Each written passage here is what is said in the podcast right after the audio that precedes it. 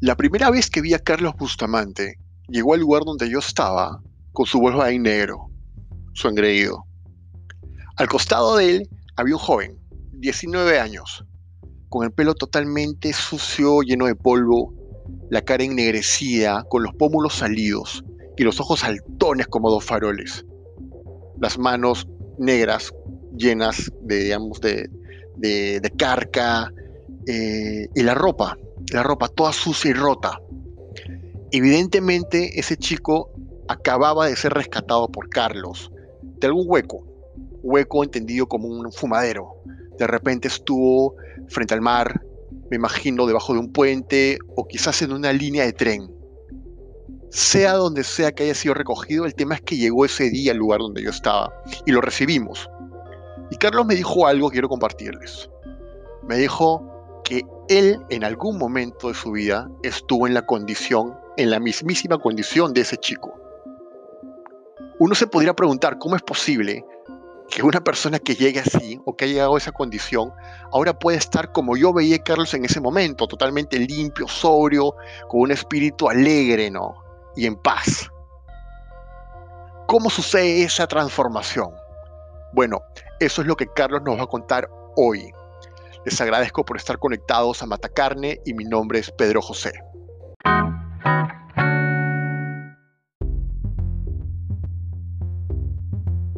Que hablaba de diversión, yo también me divertía. Todo estaba bien, pero a la hora que empezaba a tomar trago, y ya no sé, algo comenzaba a pasar en mi interior, así como el increíble Hulk que se comenzaba a convertir en verde. Y, a las finales, este, cuando me daba cuenta, estaba sentado en un ladrillo con un trago al costado y cigarro y, y, fósforos y, gente alrededor que, no eran de mi, de mi Gente que vivía en las calles, drogadictos, delincuentes, y no eran de mi entorno, ¿no? Pero ya al rato ya estaba, yo estaba ya frecuentando a esa gente.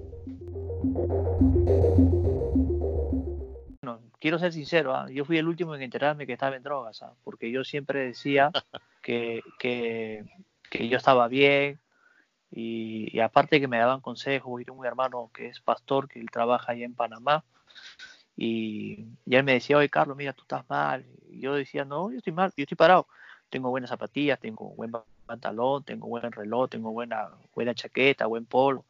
Yo y, trabajo y tengo plata, yo no estoy mal. Yo, yo, le decía eso a él y él me decía, no, tú estás mal. No quería reconocer o no me estaba dando cuenta de que estaba estaba en drogas. Como te digo, eh, yo fui el último en enterarme que estaba en drogas. Cuando ya estaba enfermo, me dio pleuresía, eso es agua al pulmón. Y me, fue, me llevaron al hospital todo y me sacaron el, agua. Bueno, todo, todo, todo fue un rollo ahí. Tuve como siete, cerca de ocho meses en casa. No podía salir porque estaba en progresía. Tenía que ir progresivamente a la posta a recoger unas pastillas pero algo que a mí me ayudó fue un testimonio, ¿no?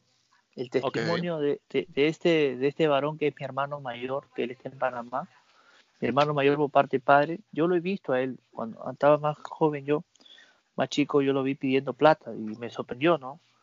Y, después pasaron los años y lo veo predicando el Evangelio, ¿no? Predicando en el Centro Victoria en ese tiempo. ¿quién es este? No, él no es, no. Pero yo estaba soberbio todavía, pues o sea, que tenía, quería ser ayudado, pero a mi manera, ¿me entiendes? A mi manera. Ya yo quiero ser ayudado, pero, pero déjame todavía, déjame todavía meterme en una chiquita. Quiero ser ayudado, pero todavía quiero salir. déjame, quiero ser ayudado, pero todavía déjame frecuentar mi gente. ¿Tú me entiendes? Entonces, este, yo lo vi y me gustó, ¿no? dije, oye, pero ¿cuál es la diferencia entre él y yo, no? O sea, que yo lo vi también a él mal y yo también quiero lo que él tiene, ¿no? Y tuve la oportunidad de poder conversar con él y le dije, ¿qué tiene? Tengo paz, me dijo. Tengo paz, tengo tranquilidad, tengo gozo. ¿Así? Le dije. ¿Y, y, cómo así? ¿Cómo así? Digo, ¿has trabajado? ¿Qué has estudiado? No, me dijo. Solamente hice una oración, me dijo. Ah, a ver, le dije yo, a ver. Y, me gustó, después que hicimos la oración, oramos y, repetimos algunas palabras, ¿no? Fue la oración de fe. La oración de fe. Sí, la oración de fe. Entonces es la oración de fe. Es una oración en fe. Es, es la oración de fe. No, es una oración en fe.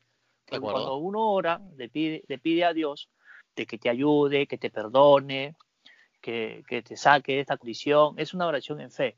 Que te, mm. que te ayude, que te perdone, que, que, que, la gente que ha dañado se, que se olviden, que a la gente que le ha robado que se olviden, a la gente que has estafado que se olviden, a la gente que has hecho daño que se olviden, a tu papá, a tu mamá, a tu esposa, a tus hijos, al vecino, al del mercado. ¿Tú me entiendes? ¿Y, qué, sintió al, tener esa oración? Seguramente un peso encima se fue. Sí, yo es, fue algo, algo maravilloso que no quedó ahí, ¿no? Porque yo después de hice esa oración, me levanté, ¿no? Y, y comencé a mirar, me miraba así como que medio raro, ¿no? Como que algo había salido de mí, un peso, una carga, una, una, esa necesidad que tanto anhelaba. Ya, no, ya, ya notaba eso, ya, ya notaba, ya notaba esa, esa necesidad, no, ya notaba. Como que algo, bien, algo había saciado esa necesidad que tanto yo deseaba en mi interior. La gente miraba, me miraba con la cara limpia, pues, me miraban con la cara limpia, me miraban de pie a cabeza, ya no tenía el zapato sucio, ni la ropa sucia, ya no estaba ojeroso, no estaba con bigotes, este, ya no estaba verde ni anaranjado, parecía un semáforo, ¿me entiendes? Entonces ya la gente comenzó a mirar, me dice, ¿qué está pasando contigo? Me dice, no, digo, lo que pasa es que estoy, estoy yendo a una iglesia y, me está gustando y me está yendo bien, así que estoy yendo para allá. Si me va mal, ya regreso, le decía. Pues. Si me va mal allá, yo vuelvo para acá. La gente se reía, me decía, que estás, sigues con tu chispa, ¿no?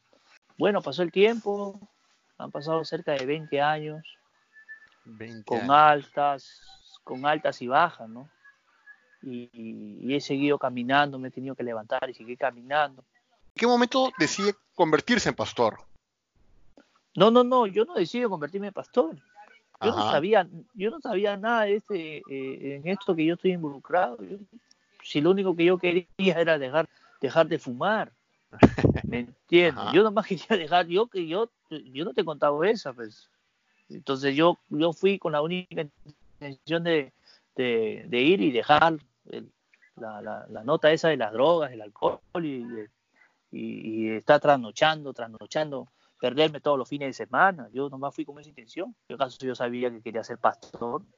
Y, yo qué pasó quería salvarme. Yo, Ajá. ¿Y qué pasó entonces? Eh, entonces, esto también es algo que, me pasó en mi intimidad en el tiempo que yo estuve mal, ¿no? Retrocedemos. Cuando yo estaba en, un sitio fumando, consumiendo drogas, yo miraba al cielo, ¿no? Y, y, siempre, siempre me pasaba eso, ¿no? En las noches estaba consumiendo con la gente ahí, siempre miraba al cielo, ¿no? Y decía, que si tú eres real, sácame de este lugar. Y si tú eres, si tú eres real, sácame de este lugar. Yo he podido ver gente que ha cambiado, que tú la has cambiado. Si tú eres real, cámbiame a mí también. Y si tú me cambias, yo te voy a servir, me acuerdo que decía. Ahora yo me acuerdo, yo te voy a servir. Ah, yo estaré, sería en mi angustia, en mi, en mi necesidad que estaba, ¿no? Yo decía, yo te voy a servir.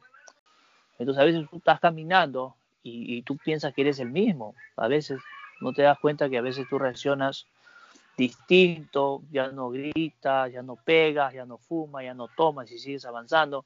Y, cuando me he pensado, estás delante de 30, 40, 50 personas hablándoles, enseñándoles, y, y a rato ellos son los que hablan de ti.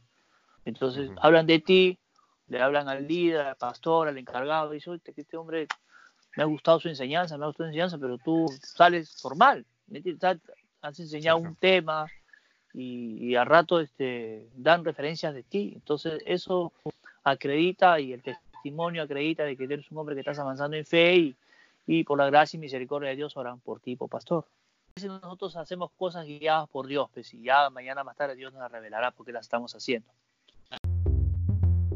Eh, para ir cerrando, no sé si usted quisiera agregar algo, algo que, que tenga de corazón y que quisiera compartir. Digamos que hay alguien, hay una persona que va a escuchar esta entrevista y es una persona que está pasando una necesidad específica, una necesidad muy parecida a la que usted tuvo y la que yo también tuve, ¿qué le dejaría?